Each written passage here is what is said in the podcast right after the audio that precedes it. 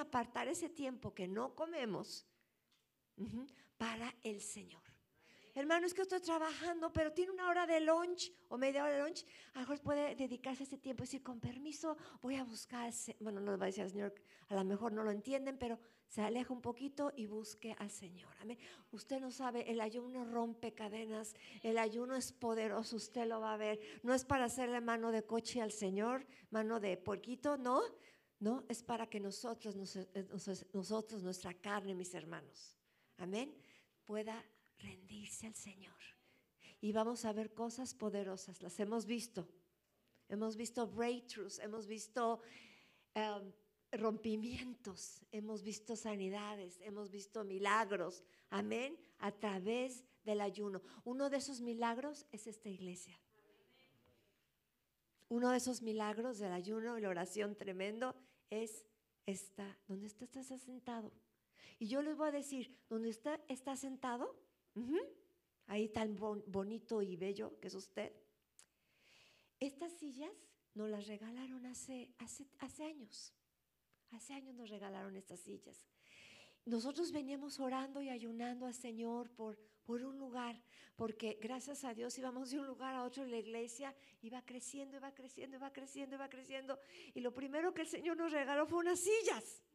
Imagínense, unas sillas, pero no teníamos techo, no teníamos pared. Y este, y la silla donde está usted está sentado nos regaló una persona que pues sí, tiene mucho dinero, es millonaria esta familia. No la conoce usted, mis hermanos. La conocimos a través de, de, de una- Smithtown um, Christian School. Y, este, y no sé, ¿qué quieren sillas? Y yo dije, pues chica, ¿qué vamos a con tantas sillas si no tenemos edificio? Le dije, sí, sí, sí, gracias, gracias, gracias. Y, y esas sillas, la que está sentado, son sillas de diseñador. ¿Saben cuánto vale esta silla? Nueva. Porque son de diseñador, imagina, hasta de diseñador, que uno se va a imaginar eso, valen 800 dólares cada una. Eso Dios nos los regaló. Nosotros ni por acá hubiéramos pensado comprar una silla de 800 dólares de diseñador. Ah, no, no, nosotros tenemos, somos sencillos y si Dios nos hubiera dado una colchoneta, nos sentamos ahí, bien, no hay problema. Pero, mis hermanos, usted va a ver grandes cosas a través del ayuno y la oración. Amén. Amén. Si usted está herido también, si usted está lastimado también, si usted está enfermo también físicamente o en su corazón, Dios lo va a sanar. Amén. Pero usted tiene que poner atención a, la única voz que le va a decir la verdad, que es la voz de quién. No, yo no oí nada. Uy, dos, tres nada más oyen la voz del Señor. Los demás oyen la voz del vecino, la vecina, el chismoso, la chismosa, el criticón. Eh, Eso, ¿Qué voz está oyendo usted? Es la voz del Señor. Y, y una cosa, el ayuno nos entona nuestra, nuestra, nuestro oído para escuchar mucho mejor, más claritito la voz del Señor. So, vamos a escuchar la voz del Señor. Amén. Todos traen sus Biblias, electrónicas de papel, de lo que usted quiera, pero ya las trae. Amén. Muy bien, sus cuadernos, sus lápices. ¿Sí? Muy bien, muy bien, mis hermanos. Entonces vamos a preparar nuestros corazones. ¿Cómo ven? Nos podemos abrochar nuestros cinturones. Vamos a hacer así. Porque vamos a volar con el Señor ahorita. Amén. Gloria a Dios. Aleluya. Amén. Alabado sea el Señor. Si gusta abrir sus Biblias en el Salmo 125, es un salmo muy pequeño. Salmo 125. Como decía mi esposa, todos vamos a estar ayunando. Amén. Y hay una lista aquí afuera, solamente saliendo, ahí hay una mesa. Y en esa mesa hay una lista, si gusta usted apuntarse. Y como decimos, amén, lo mejor sería si puede empezar con un día. Sí, hay veces la gente dice que ayuna durante ciertas horas en el día, pero yo creo que la forma más efectiva, mínima, de poder ayunar es hacerlo un día 24 horas. Usualmente le digo a la gente que eh, si le cuesta trabajo, usualmente eso sucede, es muy normal, el cuerpo se tiene que acostumbrar. Salmo 125, versos, ah, vamos a leerlo, Salmo 125. Pero es importante el ayuno, amén. Y si usted nunca ha ayunado y no sabe cómo ayunar, háganos saber al final, nosotros lo explicamos, amén. Pero es muy importante, es parte de lo que debemos de hacer como cristianos, leer la Biblia, orar, ayunar de manera, sí, continua en nuestras vidas. Salmo 125 dice, los que confían en Jehová, verso 1, son como el monte de Sión que no se mueve, sino que permanece para siempre. Como Jerusalén tiene montes alrededor de ella, así Jehová está alrededor de su pueblo desde ahora y para siempre porque no reposará la vara de la impiedad sobre la heredad de los justos, no sea que extiendan los justos sus manos a la iniquidad. Haz bien, oh Jehová, a los buenos y a los que son rectos en su corazón, mas a, los que se apartan tras tus perversidades, Jehová los llevará con los que hacen iniquidad. Paz sea sobre Israel. Te damos gracias, oh Señor, por esta mañana, Señor, que tú nos das. Te damos gracias por permitirnos abrir tu palabra, oh Señor. Y te pedimos, Padre, que tu Espíritu Santo nos guíe a toda verdad. Señor, y que podamos entender tu palabra, oh Señor, y que podamos salir de este lugar y practicar tu palabra, Padre. Yo te alabo, yo te bendigo y te doy toda la honra y la gloria en el precioso nombre de Cristo Jesús. Y el pueblo del Señor dice, amén. Hoy quiero ver tres cosas que es continuación de lo que vimos la semana pasada. Veíamos que si estamos empezando un nuevo año, debemos de buscar la, voluntad del Señor, pero para poder buscar la, voluntad del Señor tenemos que ir a la palabra del Señor. Inclusive acabamos de cantar, Señor Dios, eh, tu palabra tiene toda la autoridad. Amén. Y realmente necesitamos aprender de este libro. Necesitamos escudriñar este libro, necesitamos entender este libro, necesitamos practicar este libro, necesitamos eh, recibir de, de, parte del Señor lo que Él tiene para nosotros. Si nosotros no abrimos este libro, amén, el Señor no nos va a poder hablar como Él desea hablarnos, amén. Si solamente el Señor hubiera estado, hubiera estado interesado en salvación, solamente hubiera dejado algunos versos de la palabra del Señor, pero Él está interesado en toda tu vida. Amén. Desde que le recibes, desde que le aceptas, desde que abres tu corazón. Amén. El Señor desea hacer su obra. Y algo que me ponía el Señor, esto no me acuerdo si fue el martes o el miércoles, este salmo, me desperté con este salmo, el salmo 125. Amén. El Señor desea que confiemos en Él. Amén. Y Él pone como ejemplo como el monte de Sión que no se mueve, que seamos hombres y mujeres, hijos e hijas del Señor, que no nos movamos, ¿sí? Que en este año no estemos haciendo una cosa y que el siguiente año estemos haciendo otra, ¿sí? O que anteriormente hayamos estado aquí y hayamos estado allá, amén, sino que seamos gente que pueda permanecer Amén. Y como dice ahí, permanecer para siempre, porque la eternidad comienza aquí, mi hermano, mi hermana. Amén. Mucha gente está esperando que el Señor se lo lleve para entonces entrar al cielo. El cielo empieza en la tierra. El cielo empieza, dice la palabra del Señor, cuando pedimos su voluntad, como en el cielo, que se haga en la tierra en medio de nosotros. Amén. Y quisiera hablar de tres cosas fundamentales que van de la mano. La palabra del Señor, la fe en el Señor, amén, y la confianza en el Señor, amén. Estas tres cosas van intrínsecas, van de la mano, amén. No podemos quitar una y decir, bueno, esto está completo, esas tres tienen que estar en nuestra vida. Amén. Él respondió y dijo, Mateo capítulo 4, verso 4, escrito está, no solamente de pan vivirá el hombre, sino de toda palabra que sale. Tiempo presente, amén. No dice que salió o que saldrá, dice que sale presente, amén. Ese es uno de mis versos favoritos porque esto es una realidad. Así como tú y yo necesitamos comida y bebida, necesitamos en lo espiritual la palabra del Señor. Y la necesitamos no mañana, no la necesitamos ayer, la necesitamos hoy. Amén. Tiempo presente. No solamente de pan vivirá el hombre, amén, sino de toda palabra que sale de la boca del Señor. Amén. Ah, segunda de Timoteo capítulo 3 versos 16 y 17 nos hablan de que toda la escritura, o sea, toda la palabra es inspirada por Dios. Amén. La palabra inspiración, ¿sí? Es cuando el Señor en Génesis sopló aire de vida sobre el, ser humano, sobre Adán. Amén. Y entonces ese ser humano, ¿sí? Recibió la vida del Señor. Es lo mismo que hace y ha hecho en su palabra. Amén. Este libro trae vida. Hay otros libros que traen muerte otros libros que traen confusión, otros libros que traen perversidad, pero este libro, la palabra del Señor trae vida, amén.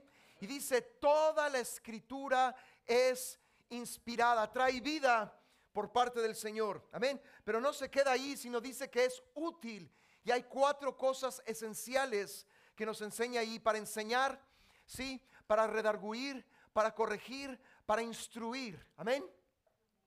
Mucha gente tiene la Biblia allí en su librero, ¿verdad? O a lo mejor en su mesa central, en la sala, ¿sí? Pero el Señor desea que la utilicemos, que no la tengamos de adorno o que no la despolvemos cada domingo, ¿verdad?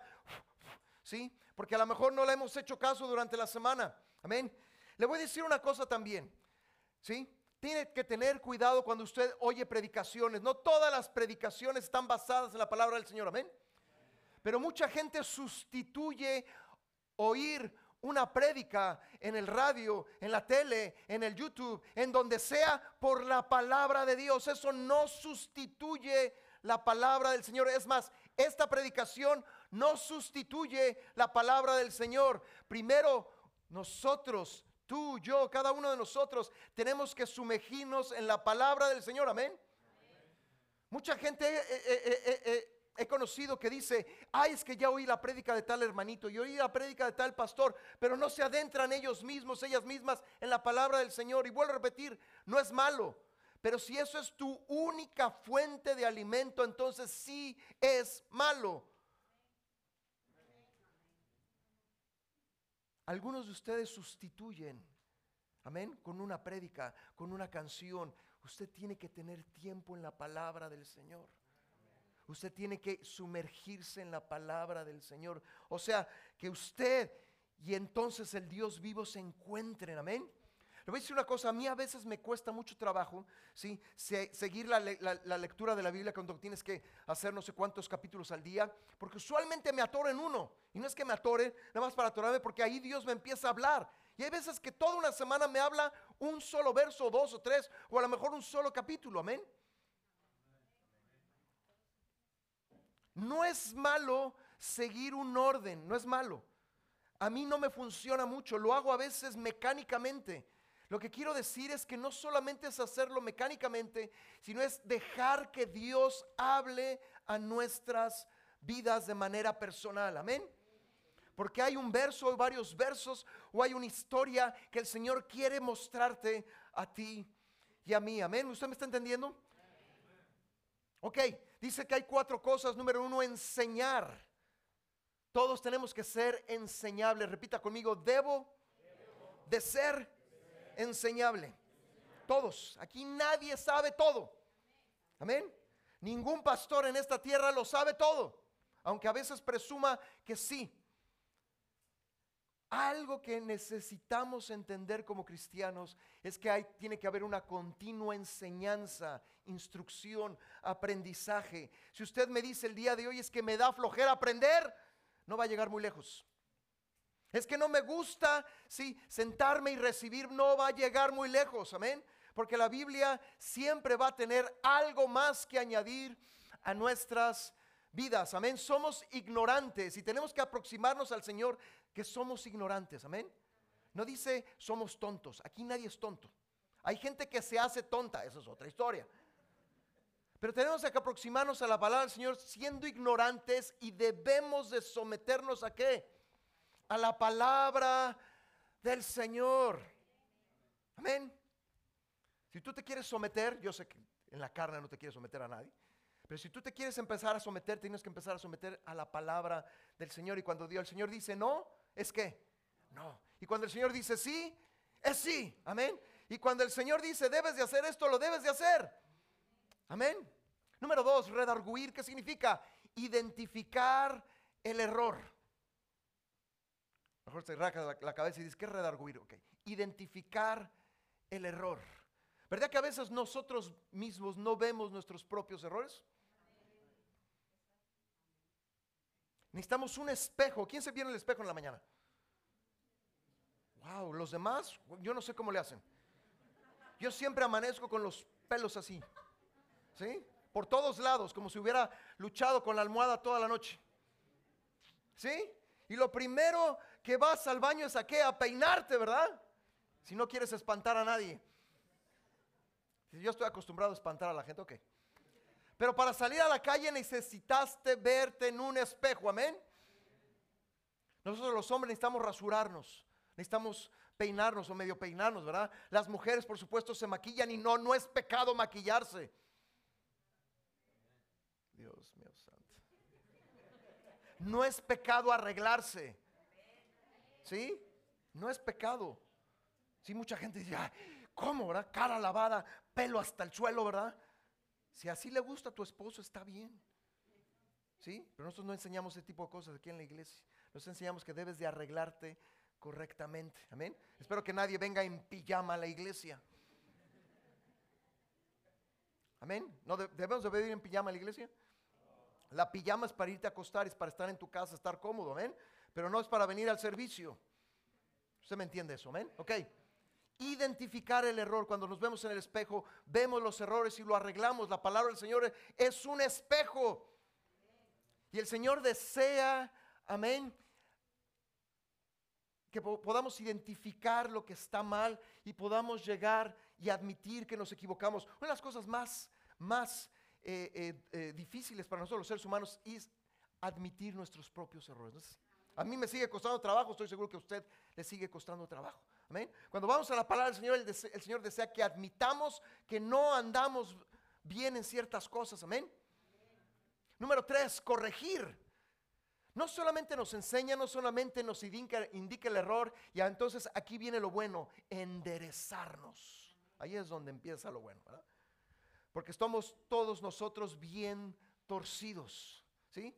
Y, allá hay un, un, dicho allá afuera que dice que árbol que crece torcido, bueno, eso es totalmente antibíblico. Amén. Porque si todos nosotros que nacimos torcidos siguiéramos eso que dice el mundo, seguiríamos torcidos. Amén. Pero el Señor dice totalmente lo contrario. ¿Naciste torcido? Sí. Pero yo te quiero corregir, enderezar. Y ahí es el trabajo del Señor. Amén. Es el cambio que sigue después del arrepentimiento. O sea, arrepentimiento no solamente es llorar. Yo no sé cuántas veces he visto gente llorar y no cambia. ¿Cuántas veces no he visto gente decir y pedir perdón y no cambia? Dios desea corregirnos. Es importante que admitamos, sí, es importante que digamos, sí, pero el siguiente paso es corregir. Y ahí es donde viene lo bueno, ¿verdad? Porque a veces somos prestos para tratar de corregir a alguien más. Pero para corregirnos a nosotros, ahí necesitamos mucho de la palabra del Señor, mucho de su Santo Espíritu, mucho. Amén. Y número cuatro, instruir, entrenar a través de la práctica y la disciplina. Amén. Cualquier deportista, cualquier deporte, amén, se vuelve uno bueno, ¿sí? En la disciplina y en la práctica. ¿Sí? A los hombres que les encanta el soccer, el fútbol, ¿verdad?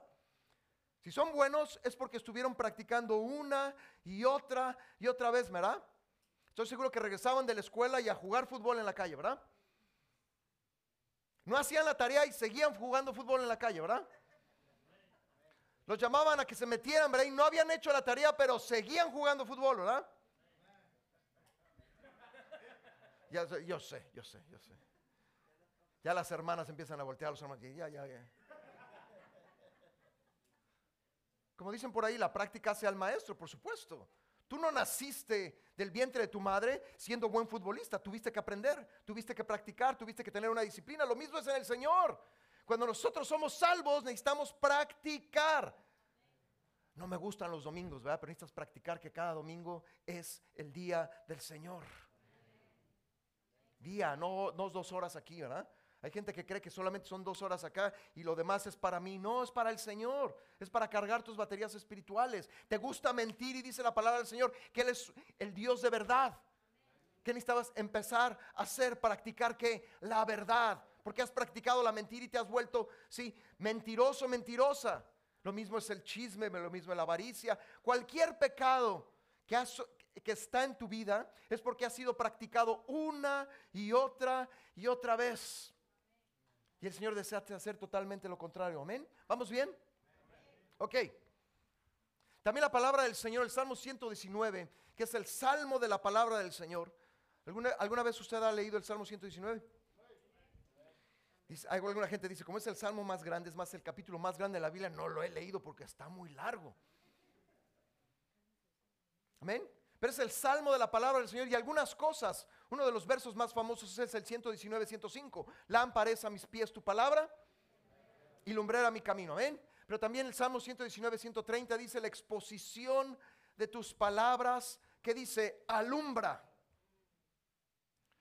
133, ordena mis pasos con qué? 160, la suma de tu palabra es qué? Verdad. 169, dame entendimiento conforme a tu palabra. Pastor, ¿la palabra de Dios hace, todas esas cosas? Sí, y aún más. Esas son, solamente son algunas. ¿Sí? Esto no es ¿sí? todo lo que la palabra del Señor puede hacer. ¿Qué acabamos de, de cantar? Tu voz, oh Dios, tiene toda la autoridad. No dice parte de autoridad o poquita autoridad o autoridad el lunes o el martes. Toda. Amén. Como les decía el otro día, si ustedes son el clásico, ¿verdad? Que va y compra algo, por ejemplo, una televisión o compra un reloj, ¿verdad? Y avienta el instructivo, ¿verdad? Es raro que la gente lea el instructivo. Sí, saca el televisor, saca el reloj, saca la cosa nueva y a ponérsela, ¿verdad? O a usarla, ¿verdad? ¿Alguna vez han comprado un refrigerador? Wow, nadie tiene refrigerador en su casa. Wow. Yo, yo sé, en, este clima a lo mejor puede poner la carne allá afuera y no hay problema. La mayoría de los refrigeradores te dicen en el instructivo, no lo conectes. Las próximas, ¿qué? 24 horas, porque tiene un líquido dentro que no me acuerdo cómo se llama, para que ese líquido que se estabilice, ¿verdad? ¿Y qué pasa? Recibes tu refri nuevo, ¿verdad? Lo conectas y lo puedes echar a perder. Necesitamos leer las instrucciones. Amén. A veces queremos actuar sin instrucciones, necesitamos... Amén. Aprende a leer las instrucciones. Salmo 119, el verso 89 dice, para siempre, oh Jehová, permanece tu palabra en los cielos. Te voy a decir una cosa, si, si a ti te aburre la Biblia en la tierra, te va a aburrir en el cielo. Ay, no diga eso. Su palabra va a permanecer por la eternidad. Te voy a decir una cosa, si tú todavía sigues buscando muñequitos, aquí no los vas a encontrar. Y tú todavía, sigues que sea más chiquita la Biblia, que sea con más condensado, no vas a encontrar, y te vas a aburrir en el cielo. ¿eh? Yo no entiendo, hay gente que quiere ir al cielo, pero no quiere estar con su palabra y no quiere estar con Jesús. Lo único que quiere es salvarse del infierno. Ah, ¿quién hace la diferencia en el cielo? El Señor Jesús. Mucha gente ha tenido visiones del cielo. Y una de las cosas, si tú vas a tener una casa, porque no todos van a tener una casa en el cielo, ese es tema de otra, de otra predicación. La palabra del Señor va a estar dentro de esa casa. Es más, va a ser el tesoro más valioso de esa casa. Y la presencia del Señor. Amén. Por eso dice Salmo 119, 89, para siempre, oh Jehová, permanece tu palabra en los cielos. Eh, verso 107 dice, afligido estoy en gran manera, vivifícame, oh Jehová, conforme a tu palabra. ¿Te has sentido down últimamente? Ahorita cuando llega el invierno hay, gente que empieza a tener este, depresión. ¿Sí? Hay gente que tiene depresión todo el año, esa es otra historia. Pero dice la palabra del Señor que aún viniendo su palabra te puede ser que vivificado. ¿Te sientes down? ¿Quién se han sentido down esta semana? No, no, no levante su mano. Vaya la palabra del Señor. Me voy a comprar algo para ver si me vengo para arriba. El problema de las cosas materiales es que solamente te, satisfacen por un momento. ¿Sí? Un vestido nuevo, una chamarra nueva, a lo mejor dices, wow, uh, ya, pero te dura poco. Vivifícame, oh Jehová, conforme a tu palabra. ¿Sí? Salmo 119, 42 dice que en tu palabra he confiado. Acuérdate de la palabra dada a tu siervo. Amén. Le voy a decir una cosa, si tú quieres ser un cristiano estable, todo lo que puede pasar va a pasar. No te estoy espantando, pero va a suceder. Amén. Lo único que te va a sostener es la palabra que Dios ha hablado a tu vida. Tus sentimientos no te van a sostener, tu profesión no te va a sostener, tu nivel económico no te va a sostener, tus amigos no te van a sostener, ni siquiera otros cristianos te van a sostener. Lo siento mucho, ¿verdad? Pero somos seres imperfectos los cristianos y a veces cometemos grandísimos errores. Es más, a veces entre cristianos hay más traiciones que allá afuera. Desgraciadamente. Eso no quiere decir que usted siga haciendo eso. No estoy diciendo eso. Lo que estoy, estoy, diciendo es que lo único que lo va a sostener es la palabra que el Señor le ha dado y que usted ha confiado en esa palabra. ¿Sí? Si tú tienes poco en el Señor, mucho en el Señor, si no aprendes a confiar en su palabra, todo lo demás se va a venir abajo. ¿Sí? Cuando, por ejemplo, alguien tiene un ídolo, y un ídolo no es una cosita de piedra o de mármol. Cuando alguien tiene un ídolo en su corazón, la forma de Dios tratar con ese ídolo es primero hacerlo pedacitos el ídolo. Porque un ídolo es en lo cual tú confías. Y el ídolo se tiene que venir para abajo para que entonces el Dios real sea establecido en tu vida y puedas entender que Dios no se hace pedacitos, que Dios permanece para siempre. Bien has hecho a tu siervo, dice oh Jehová, conforme a tu palabra. Dios quiere cosas buenas y el Señor puede anunciarlo a través de su palabra. Susténtame conforme a tu palabra y dice, y viviré. Amén. Algo tú dices, es demasiada palabra. Ay, ojalá nos metiéramos en la palabra del Señor. Porque la palabra del Señor produce fe. Amén. Y sin fe es imposible agradar a. Amén. Siguiente. La fe es por el oír. ¿Y el oír por qué? Por las noticias cristianas en la radio. Por la prédica del superpastor de mi país. Vuelvo a repetir, muchos de ustedes se sustentan en el radio, la televisión, el YouTube, pero no van al libro. Y yo no lo puedo hacer por ustedes. Mi, deber no es ese. ¿Sí? No es como el pueblo de Israel en el, Antiguo Testamento, perdón, que enviaron a Moisés, Moisés, ven y encuéntrate con Dios. Y lo que Dios te diga lo vamos a obedecer, que no lo obedecieron, ¿verdad? Pero dijeron, mejor tengamos un intermediario. En el Nuevo Testamento ya no funciona de esa manera. No hay intermediarios.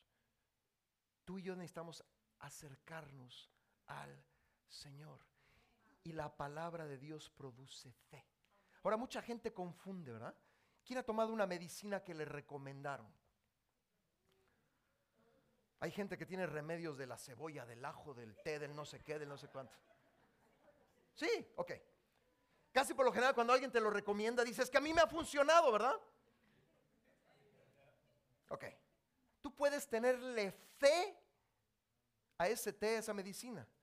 Pero esa fe no vino de la palabra de Dios, vino de qué? De la recomendación de quién? De otra persona. ¿Usted me está entendiendo?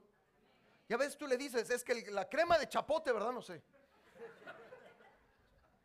El elote con, con no sé qué. Yo le tengo fe a eso, está bien. Pero no es la fe bíblica. Mucha gente confunde la fe que habla la Biblia proviene de su palabra. Amén. Y la fe es súper necesaria. Lo decía hace algunas semanas, ¿verdad? Jesús impresionaba, Jesús no se impresionaba con cualquier cosa, pero lo que sí se impresionaba era con hombres o mujeres de gran fe. ¿Cuántas veces le dijo a sus discípulos, que estuvieron con él tres años y medio, hombres de poca fe? Y tenían la palabra del Señor enfrente de ellos la palabra viva. Amén. Digo, si a ellos, sí, les falló, a nosotros también nos va a fallar, porque no lo tenemos al Señor, sí, enfrente de nosotros. Tenemos a su Santo Espíritu que continuamente, si nosotros lo dejamos hablar, Él nos va a hablar y debemos de escuchar. Pero tenemos que crecer en fe. Y no sé cómo esté tu fe o tu tanque de fe en este año. Amén. No, no voltees a ver atrás y te están hablando a ti. No, Dios está hablando a ti. ¿Cómo está tu tanque de fe? Porque dependiendo de la palabra del Señor va a ser tu fe. Amén. La fe y la palabra del Señor, Romanos 10, 17, así que la fe es por el oír y el oír por la palabra del Señor. La fe va de la mano de su palabra. La fe es el resultado de una impartición de la palabra de Dios a nuestro corazón. La habilidad para caminar en fe es determinada por la presencia o la ausencia de la palabra de Dios. Es solo a través de su palabra que puedes crecer en fe. Porque hay gente que va a congresos, ¿verdad? La fe en acción y la fe que conquista y la fe que mueve montañas, ¿verdad? Eso no va a reemplazar tu tanque para alimentar la fe, amén. Imagínate que, tienes un carro cero millas, nuevecito, ¿sí? Está en la puerta de tu casa, todo le funciona, pero lo, lo único que no tiene es gasolina. ¿Qué va a pasar? ¿Lo vas a poder arrancar? ¿Lo vas a poder transitar? ¿Hasta que qué? Hasta que le pongas gasolina al automóvil. Muchos cristianos quieren funcionar en este mundo sin gasolina. o con muy poca gasolina. ¿Sí? Hay cristianos que andan con el foco rojo toda la semana.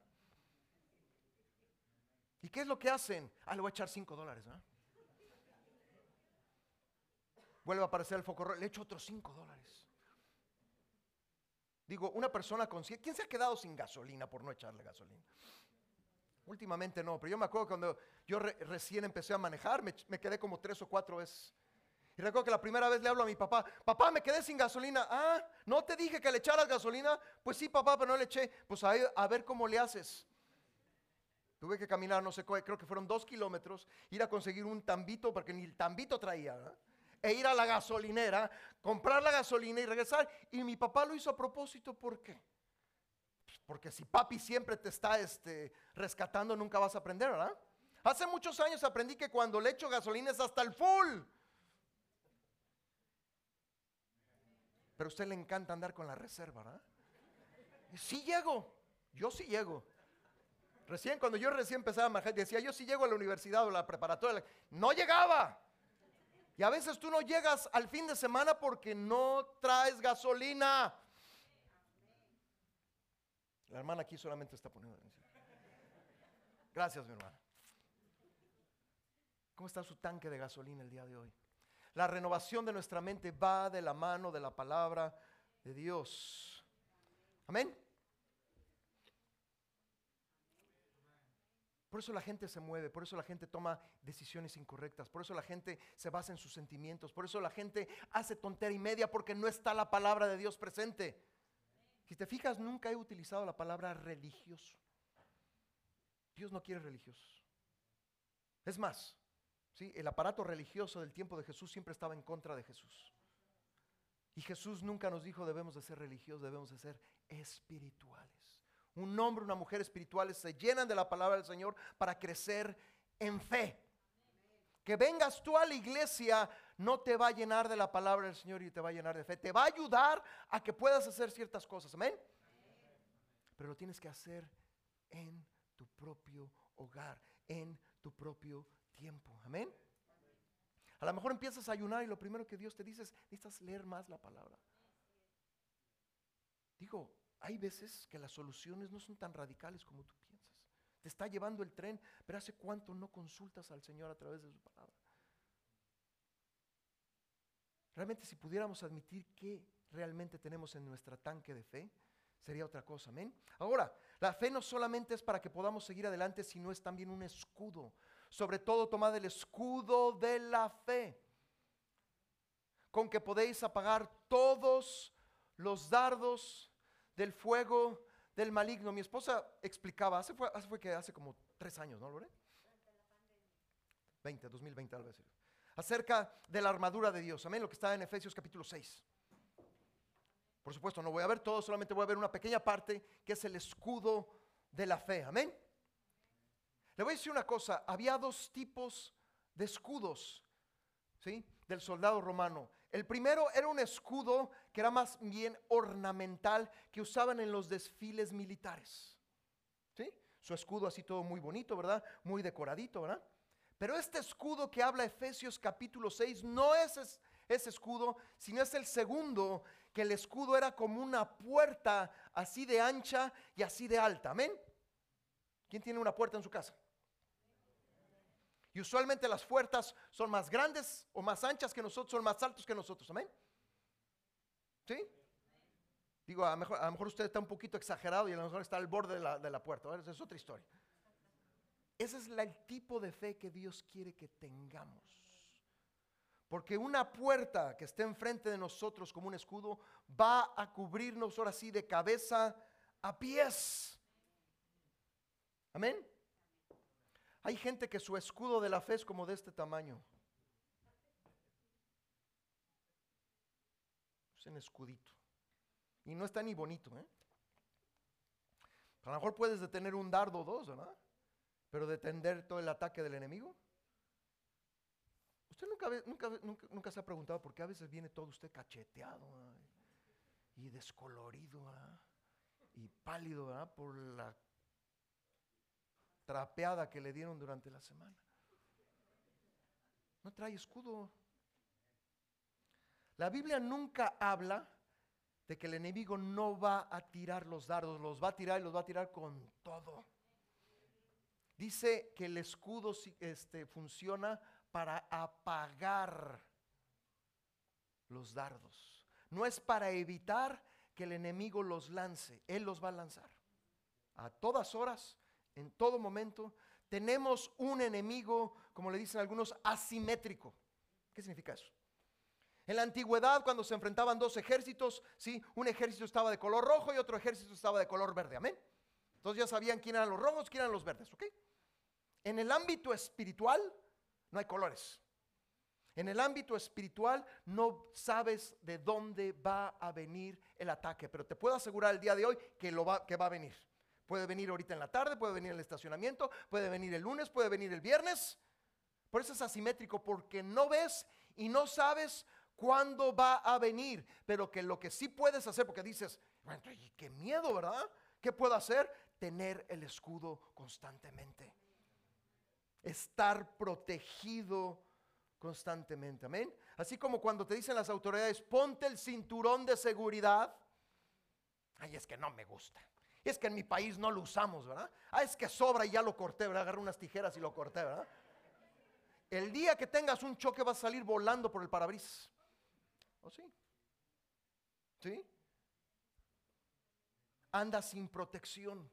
Muchos cristianos andan sin protección. Amén. Dice la palabra griega tureos usada aquí, es un escudo que es tan grande y ancho como una puerta. Romanos capítulo 12, verso 3, conforme a la medida de fe que Dios repartió a cada uno. El escudo estaba hecho principalmente de piel, ¿sí? Y usualmente utilizaban seis capas que necesitaban un mantenimiento constante de aceite. A veces le decimos a la gente, ¿verdad, mi vida? Pasen al frente, queremos orar por ustedes. Y el escudo a lo mejor lo traen de este tamaño. Pero no solamente lo traen de este tamaño, sino toda la piel viene toda desquebrajada porque no ha sido bañada en aceite. Y estás allá atrás, sino que pasen los demás porque a mí me da pena. Que pasen los demás porque ellos sí necesitan y yo no necesito. ¿Me está entendiendo?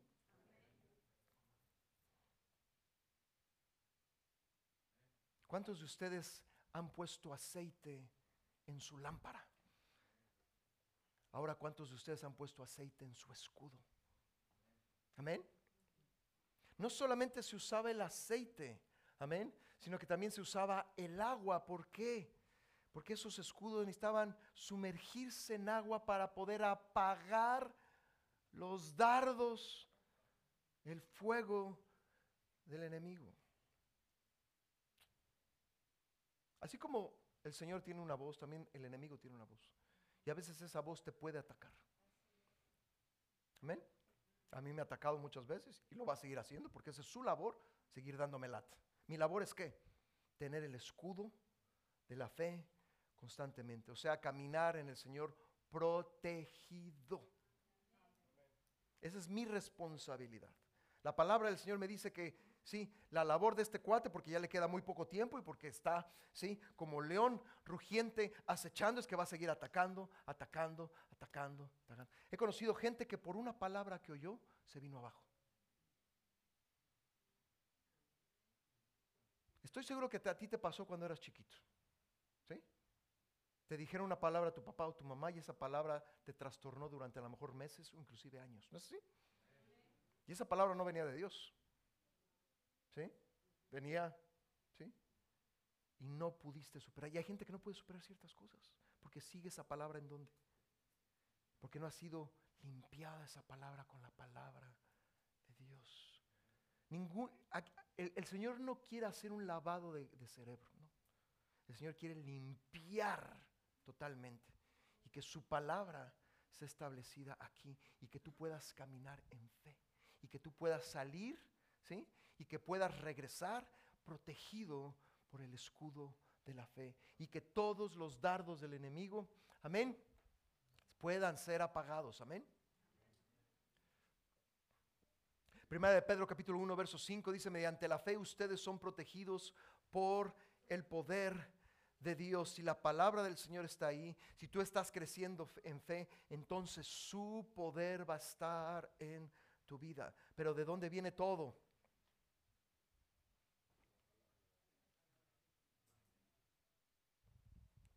Es importante que te inmerses, que te, metas a la palabra del Señor. Amén. Tú guardarás, es otro de mis versos favoritos. Tú guardarás en completa paz a aquel a cuyo pensamiento en ti persevera. Si la palabra del Señor está constantemente en tu vida, si tú estás creciendo en fe, si tienes el poder del Señor, ¿tú no crees que vas a llegar a ese punto? Pues claro que sí que tu mente esté establecida, amén, en la palabra del Señor. Amén. Ahorita que es que va a ser este, ¿cómo se llama? Es un año electoral, es un año de, de votación, ¿verdad? Es que Biden me va a dar mis papeles. Obama te iba a dar tus papeles, Biden te iba a dar tus papeles. No confíes en el hombre. Y luego menos en un político. Un político promete todo, ya cuando llega al poder casi no hace nada.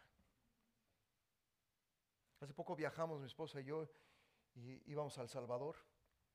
Y, nos dijo la, persona que nos estaba atendiendo con las maletas, dice, ¿a dónde van al Salvador? Le sí. Dice, salúdeme a Nayib Bukele. No, no voy a ver al presidente. Esa señora era puertorriqueña y me dice, es que todos necesitamos un Nayib Bukele. No, todos necesitamos al Señor Jesús. Sí, a lo mejor ha sido un presidente muy bueno, ha tenido buenas cosas, pero es un hombre que falla. Biden no te va a dar tus papeles. Obama no te va a dar tus papeles. Trump menos te los va a dar. ¿Quién te los va a dar? El de arriba.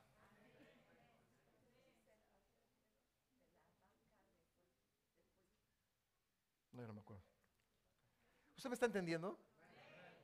El problema de nuestros países, de mi país y de los países centroamericanos y sudamericanos, es que ponen una confianza desmedida en el hombre o en la mujer que los va a poner. Y los políticos no son perfectos.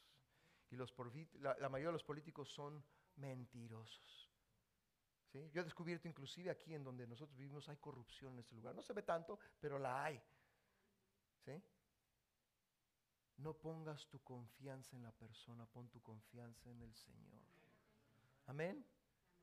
Cuyo pensamiento en ti persevera porque en ti ha confiado.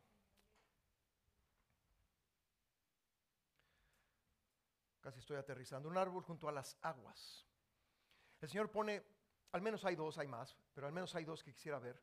¿sí? Alguien que confía en el Señor, dice Jeremías 17, versos 7 al 8, bendito el varón que confía en Jehová y cuya confianza es Jehová, porque será como el árbol plantado junto a las aguas. Lo más importante de esa imagen no es el árbol, es en dónde está plantado. Amén. Muchas veces vemos el árbol, qué bonito el árbol. No, vea las aguas. Las aguas son las que alimentan el árbol. Amén. Dice, aquella persona, hombre o mujer que confía en Jehová será como el árbol plantado junto a las aguas, que junto a la corriente echará que sus raíces. Hay cristianos que no tienen raíces. Como dice Mateo 13, son de corta duración. Dice, y no verá cuando viene el calor, sino que su hoja estará verde y en el año de la sequía no se fatigará ni dejará de dar fruto. ¿Por qué este árbol puede hacer todo esto? Ah, porque el árbol es muy fuerte, porque el árbol es de cierto género, porque el árbol es muy verde. No, porque está junto a las aguas. Así de sencillo. Deja de ver el árbol, o sea, deja de ver tu vida y empieza a ver las aguas. Amén. Si tú sabes nadar, ¿quién sabe nadar aquí? Casi por lo general nos enseñaron a nadar de esta manera. Amén. Yo recuerdo cuando mis papás me llevaron a la clase de natación, ¿sí? Por eso no me gusta el olor del cloro. Es ya, ya es algo inconsciente, ¿verdad? Porque yo le tenía terror al agua. ¿Quién le tenía terror al agua? Ok, los primeras, los primeros eh, eh, enseñanzas, ¿sí? Te ponían en lo bajito. O sea, donde te puedes meter y el agua pues te da aquí en la pancita, ¿verdad? O te da por acá, ¿ok? No hay ningún problema y te enseñan a chapotear y te enseñan, pero llega un día cuando el instructor te dice, vamos a lo hondo. Y nadie dice, yes, yo quiero ir a lo hondo. ¿ah? Recuerdo que fuimos a lo hondo, pero fuimos por afuera. Yo dije, mientras estemos por afuera y no nos metamos, no hay ningún problema. Y en la parte honda de la alberca había una plataforma donde te clavabas, ¿no? Entonces dijo el, el- el maestro, Enrique, es tu oportunidad. Súbete a la plataforma y échate al agua. Y dije, ah, ah, ah, ah. Yo todavía me acuerdo de haber tenido que 6, 7 años, algo así, no me acuerdo bien, pero por ahí.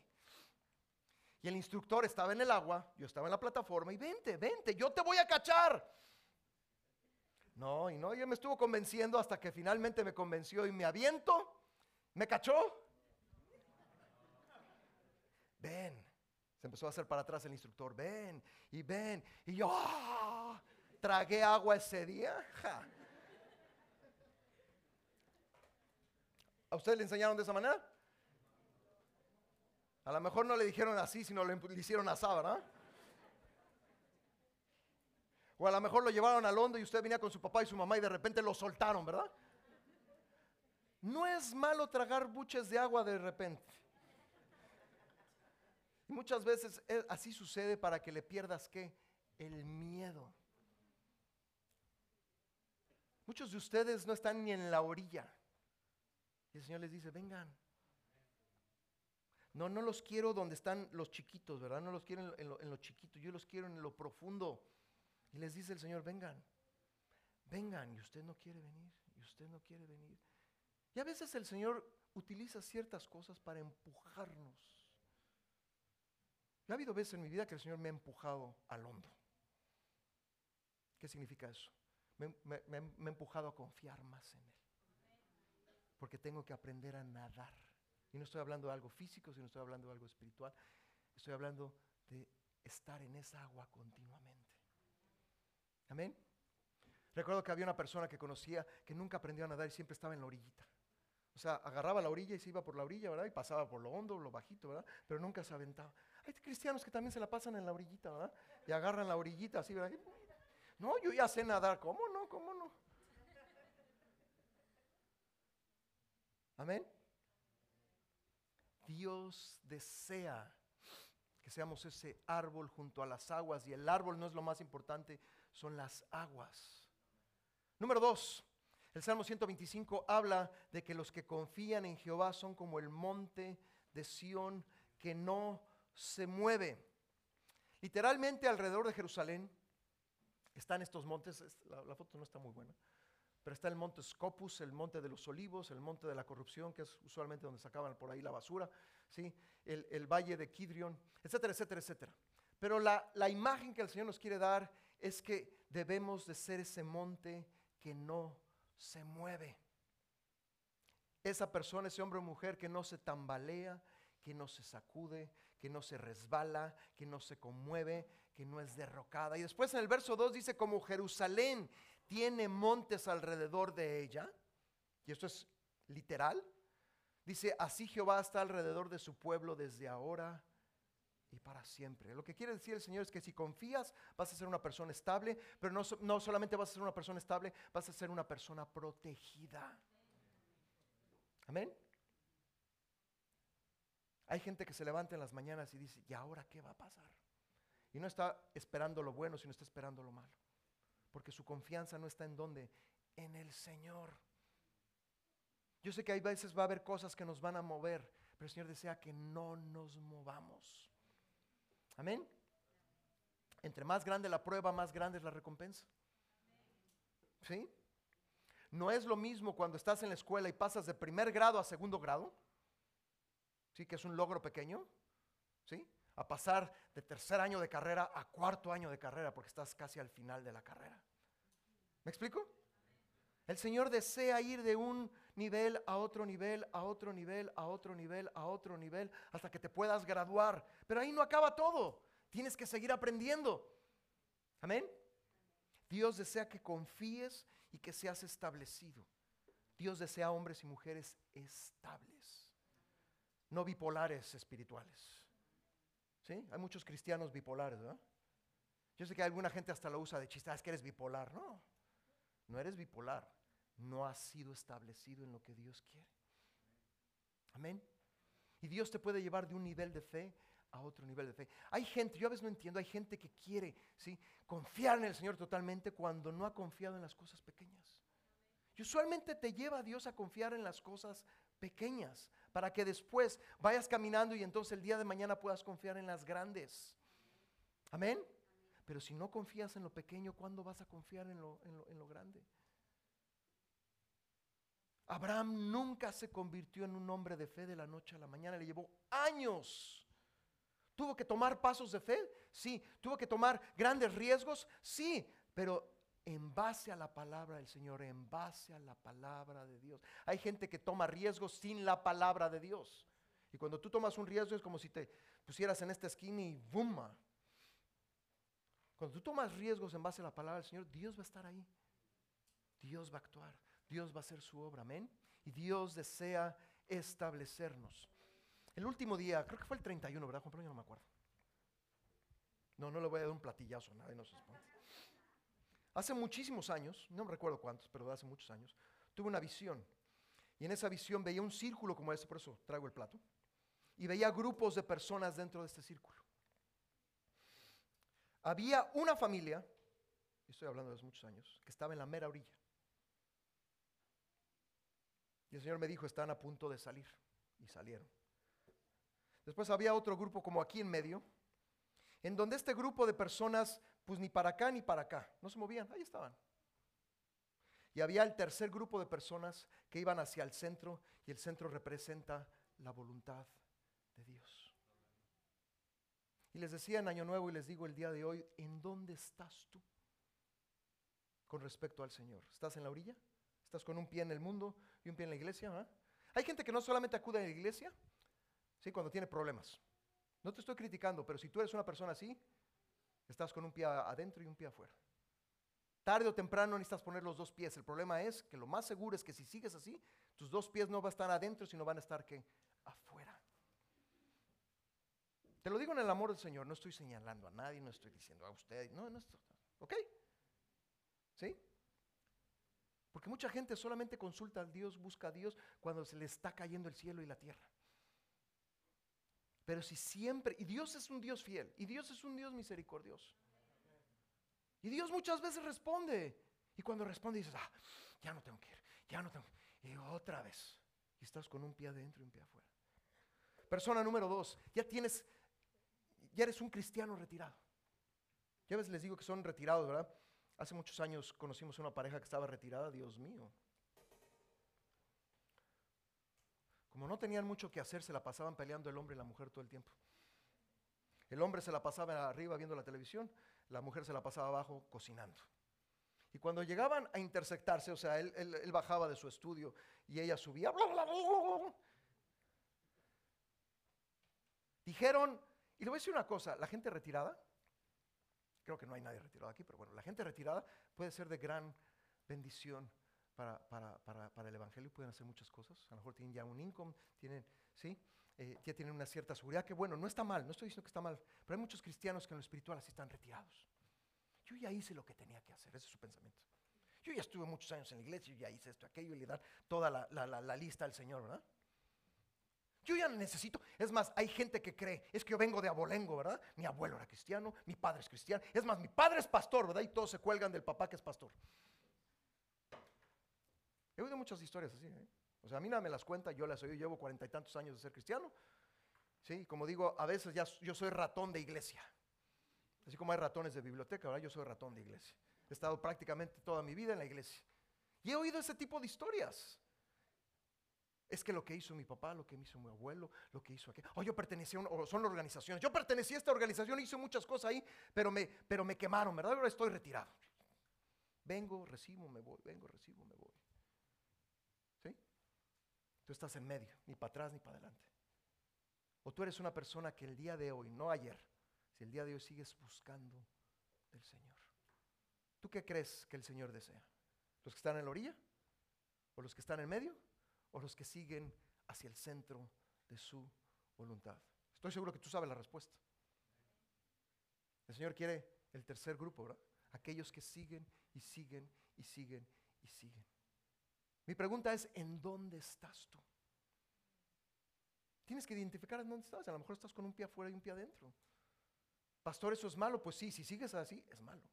Si Dios ha tenido misericordia, si Dios ha respondido a tus oraciones, si cuando le has clamado, entonces pon tus dos pies adentro. Decídete, ¿sí? a lo mejor podría decir en este año, no, decídete ya entrar en las cosas del Señor. Número dos, si tú crees que ya hiciste demasiado y todavía le pasas la lista a Dios de todo lo que hiciste, estás mal. Porque hay gente de veras que tiene su currículum, ¿verdad? Que es más bien es ridículo. ¿Quién has hecho un currículum alguna vez? Trabajé aquí, trabajé allá. Y hay gente que le dice, no, yo hice esto, Señor, hizo por ti hace 20 años y hace 15 esa. ¿Qué estás haciendo hoy? No, nada, ya estoy retirado. Ya hice lo suficiente. ¿Tú crees que Dios te quiere ahí? Número tres, si tú deseas más, tienes que ser como ese árbol, tienes que ser como el monte de Sión. Dios desea establecerte, pero que sigas avanzando. Amén. Tú tienes que ver más allá de lo que estás viendo el día de hoy. Visión espiritual no es la visión de tus ojos, sino es la visión de la fe. ¿Sí? No es alucinación, no es un sueño frijolero. Es la visión de la fe, porque la palabra del Señor abre tus horizontes. La palabra del Señor expande hacia dónde debes de ir. Si tú vas en la dirección del Señor, el Señor va a seguir diciéndote hacia dónde y cómo y cuándo. Pero es algo que cada uno de nosotros debemos de decidir. Yo no lo puedo. No esperes que el pastor, el superpastor de Guatemala o de México lo vaya a hacer por ti. No lo van a hacer porque no es su responsabilidad. No esperes que yo lo haga por ti. Yo te animo, yo te insisto, ¿sí? Yo quiero, ¿sí? Amonestarte si es posible a que sigas al Señor. A que si estás con los dos pies, que te metas en el Señor. Que si estás retirado, que te derretires, ¿verdad? Que ya te sacudas tanta polvo que traes que has acumulado durante años y que pongas y que te metas en la palabra del Señor. Que no digas que otros lo hagan. Que digas yo lo voy a hacer, Señor. Y si eres la el tercer grupo, que digas que hay más, Señor, porque hay más que permanezca siendo enseñable. Amén. Que permanezca siendo humilde. ¿Sí? Que no seas el cristiano que está en su pijama, ¿sí? Está en los domingos, prende la computadora o la televisión y ve una prédica desde lejos y cree que eso es iglesia. No, eso no es iglesia, es hacerte tonto. Y perdóname la palabra, pero mucha gente hoy en día se hace tonto, tonto. Desde el famoso, este, ¿cómo se llama? El COVID y todo esto, la pandemia, Muchos se quedaron en la casa. ¿Cuántas iglesias, decía mi, hermano Ricardo hace poco, sí, en, en la mañana, ¿verdad? ¿Cuántas iglesias desaparecieron? Yo conozco a unos pastores que fueron de 4 mil a 600 en el periodo de un año. 4 mil personas en, Filipinas. Se fueron a 200. Y de 200 creo que están en 2 mil todavía, pero no han llegado todavía a 4 mil. ¿Dónde están los demás? Pues quién sabe. Cristianos que no son como el monte de Sión, sino que se mueven, ¿verdad? También conocí lo contrario, una congregación de 200 personas que ahora es una congregación de 2000 en un año, porque había hambre y sed en otro país. Tú puedes ir para atrás o puedes ir para adelante. Amén. Decide ir para adelante. Amén. A lo mejor tú todavía estás con el COVID. El COVID ya se fue. Sí, ahorita estaba como el flu y como no sé qué tanta cosa nos da, ¿verdad? Hace unas dos semanas tuvimos mi esposa y yo COVID. No hay problema, seguimos aquí. Nosotros con COVID y, con, o sin COVID seguimos adelante. Sea lo que sea, tenemos que seguir adelante. Cierra sus ojos. Le voy a pedir a... Gracias, Esther.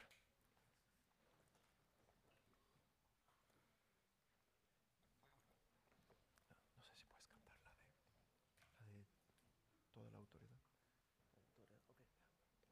Te damos gracias, oh Señor. Que tu palabra, oh Señor, permanezca en nosotros. Señor, que crezcamos en fe durante este 2024, Señor, y que podamos confiar en ti, Señor. Y como dice el Salmo 125.1, Señor, que seamos como el monte de Sión, que no se mueve, oh Señor, sino que permanece para siempre, oh Señor. Que la figura, Señor, que tú deseas que seamos personas, hombres, mujeres estables, oh Señor. Y los que están en la orilla, oh Señor, durante este, en, en este tiempo, Señor, que puedan poner sus dos pies adentro de tu voluntad, oh Padre. los que tienen, Señor, los que se retiraron hace tiempo, Señor, que realmente, Señor, vengan al- al- al- a la convicción, Señor, de que aún hay más, Señor, por delante, Padre.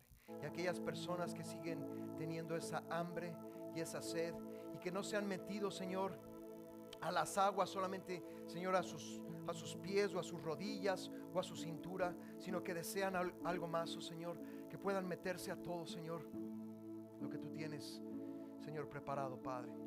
Yo te pido, Señor, que Padre, en este año, Señor, haya una diferencia en nuestras vidas, oh Señor. No lo digo, Señor, porque es el año nuevo, porque estamos en el primer mes, en la segunda semana, oh Señor, sino lo digo, Señor, porque tú deseas que avancemos. Tú deseas, oh Señor, que sigamos adelante. Tú deseas, oh Señor, que aún sigamos buscándote, Padre. Que no veamos, Señor, a las cosas alrededor nuestro, sino que te veamos a ti, Señor. Que no tengamos una visión física, Señor, sino tengamos una visión espiritual, Señor. Y que aún, Señor, si tú nos has mostrado cosas, Señor, que aún, Señor, expandas esa visión, Señor, y podamos ver más allá, oh Señor, Padre, y que podamos seguir adelante, oh Señor. Señor, como hemos cantado y vamos a volver a cantar, Señor, tú tienes toda la autoridad, Señor. Tú, oh Señor, tu palabra, tu presencia tienen toda la autoridad, Señor. Oh Padre, que eso sea una realidad en nuestra vida, oh Señor, y que podamos seguirte a ti, Señor, que podamos, Señor, anhelarte a ti, oh Señor, que podamos, Señor Jesús, hacer tu obra, Padre, en medio de nosotros, en medio de nuestra familia, en medio de nuestra iglesia, en medio de, esta, de este lugar, Señor, en el cual nos has puesto, Señor. Ninguno de nosotros somos perfectos, Padre. Aún necesitamos más de ti, oh Señor. Y en esta, y en esta mañana, oh Señor, clamamos, oh Señor, porque necesitamos más de ti, oh Señor, y que tu autoridad sea establecida en nuestras vidas. Y yo te alabo, Señor, y yo te bendigo, y yo te doy toda la honra y la gloria en el precioso nombre de Cristo Jesús. Amén.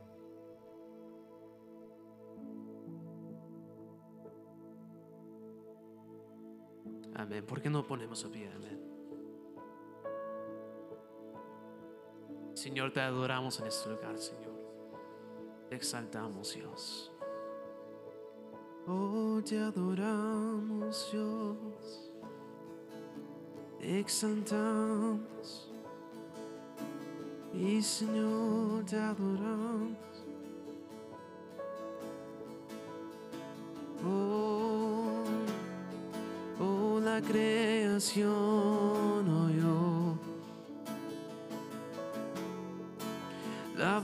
de su creador. Del polvo vida en sopló y al mundo forma dio toda toda la oscuridad. Se fue a oír su voz.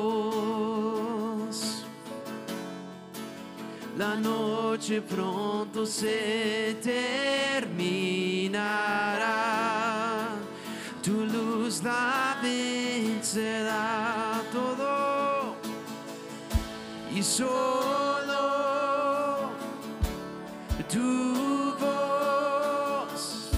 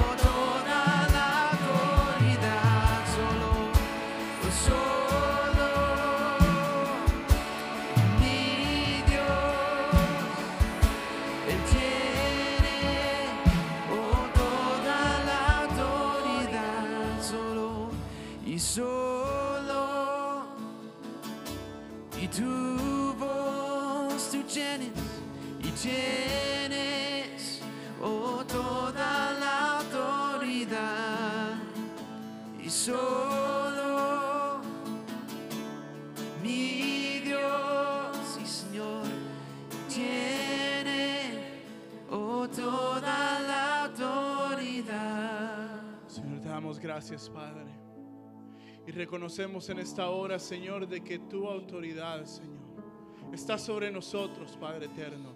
De que tu palabra, como lo hemos escuchado en esta mañana, Señor, es lo que nos debe de dirigir, lo que, nos, lo que nos debe de limpiar, Señor, lo que nos debe de impulsar a seguir adelante, Señor. Tú lo dijiste, Señor, y lo has dicho a través de tu palabra. Job 37, capítulo 1 adelante dice, por eso también se estremece mi corazón y salta de su lugar. Oíd atentamente el estruendo de su voz y el sonido que sale de su boca. Debajo de todos los cielos lo dirige y su luz hasta los fines de la tierra. Después de ella brama el sonido, truena él con voz majestuosa y aunque sea oída su voz, no los detiene.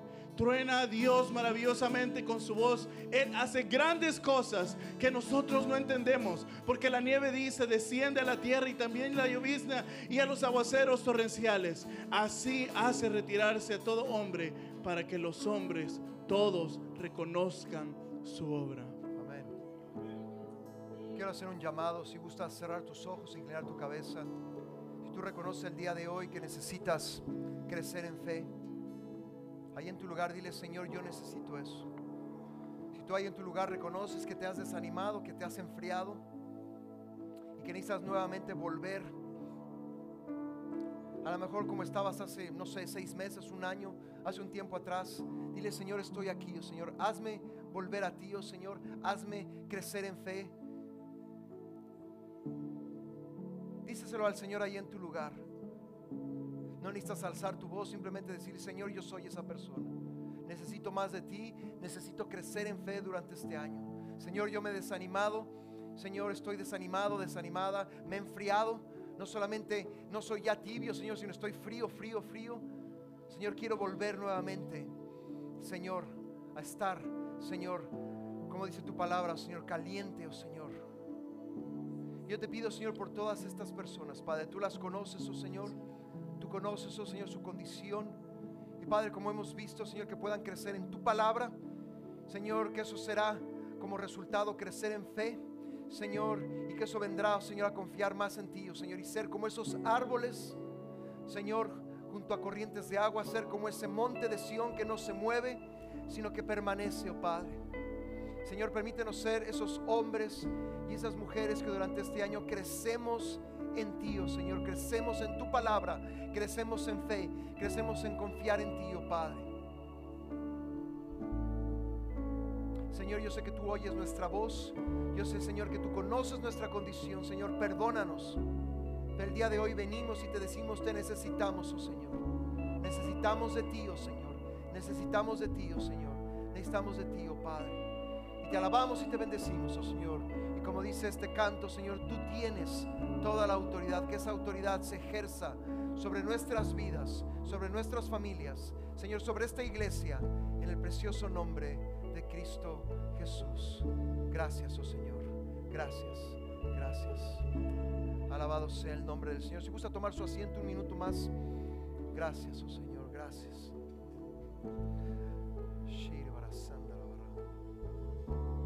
Si alguien necesita oración al final, puede acudir con nosotros al final. Amén. Yo sé que hay veces, a lo mejor hay gente que necesita más, puede venir con nosotros. Le voy a decir una cosa, hemos cambiado algunas cosas, pero invite a otra gente. Ahora tenemos cuidado de niños, tenemos el, el, eh, eh, ahí abajo el, el- el Kids Club, tenemos todos los domingos. Invite, yo sé que a veces a la gente le cuesta trabajo porque viene con su chiquito, su chiquita o su, su pequeño niño, niña, sí, pero ahora hay una clase específica para ellos. Amén. Los miércoles vamos a seguir teniendo oración 8 de la noche en, aquí en Mastic y en Riverhead. 8 de la noche, no tenemos nada los jueves en Riverhead hasta nuevo aviso. Amén. Los días viernes, ahora vamos a tener la reunión de, de mujeres y después también la reunión de jóvenes. Amén. Este viernes tuvimos reunión de hombres y así lo vamos a tener cada ocho días. Primero van a ser hombres, después mujeres, hombres, mujeres y así nos vamos a ir. 8 de la noche por supuesto tenemos un segundo servicio en Southampton, 6 de la tarde. Acuda. Alguna gente no puede venir aquí en la mañana, puede ir en la tarde. Amén. Puede ser también de bendición para su vida. Y queremos animarlos y animarlas a seguir al Señor. Estamos empezando un nuevo año. Amén. Pero que empecemos un nuevo año tomados de la mano del Señor. Amén. Si terminaste el año y, y soltaste la mano del Señor en alguna parte del año pasado, bueno, el pasado es pasado, amén. No podemos hacer nada, pero podemos tomarnos de la mano durante este año, amén. Y tomémonos de la mano del Señor. Alabado sea su nombre, amén. A ver, mis hermanas, levanten la mano la- las mujeres más lindas del mundo. Eso, tan poquitas. No, todas las mujeres. Amén. Que no vengan al Youth pe- Sigo viendo bien poquitas. Levante su mano. Todas, todas, todas las mujeres. No, es- no, como que así. No, todas. Eso. A ver, no veo por ahí unas que levante la mano. Eso ya las, ya, ya las estoy viendo. Bueno, a todas, digan, las esperamos este viernes. Amén. Nada más uno. Las esperamos el viernes con mucho cariño. Amén. Con mucho, mucho cariño, mis hermanas. Tenemos que convivir, aprender la palabra del Señor, pasarla lindo. Amén. Qué linda oportunidad el Señor nos da. Amén. Entonces, todas las mujeres, levanten la mano otra vez. Más grandes, las más guapas, más, más lindas, las más preciosas. Eso. Muy bien. Entonces, nos vemos el viernes. Amén. Gloria a Dios. Y no se los olvide traer a sus jóvenes. Amén. Gloria a Dios.